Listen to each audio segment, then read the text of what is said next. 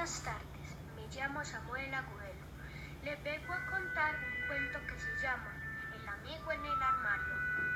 Estoy acompañada con mi amigo Miguel Ángel Agudelo y con mi tía.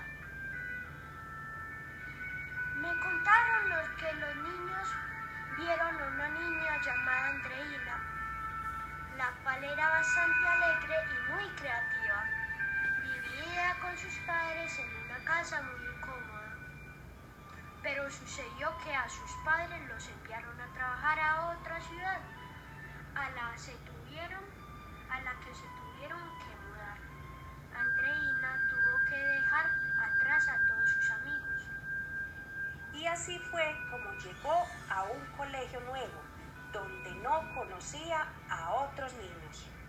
La casa era más bonita que la anterior y la habitación mucho más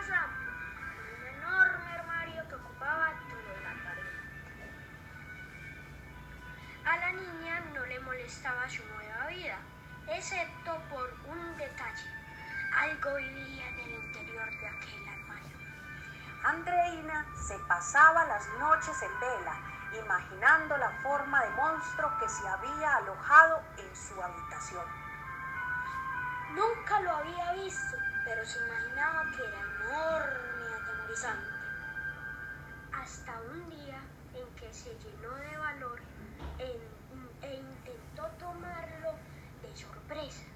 allí estaba, una enorme bola peluda que no aparecía para nada peligrosa.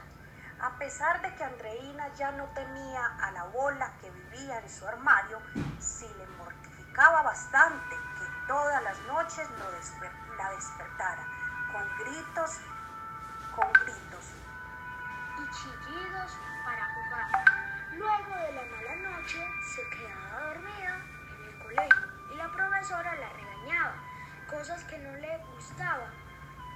Pasaron las semanas y la niña no les contó nada a sus padres. Era el único amigo que tenía y no quería perderlo. Una noche en la que su madre se levantó para ver si dormía tranquilamente, la encontró sentada frente al armario con todas sus juguetes en el suelo. La madre sorprendida se quedó mirando fijamente en el armario y Andreina temerosa esperó su reacción. De repente la madre dijo, no me vas a presentar a tu nuevo amigo. Y a pesar de que no veía nada dentro del armario, comenzó a hablar con el interior. La niña le preguntó con extrañeza a su madre, ¿No te molesta que vive en mi armario, mamá? a lo que ella dulcemente le contestó, no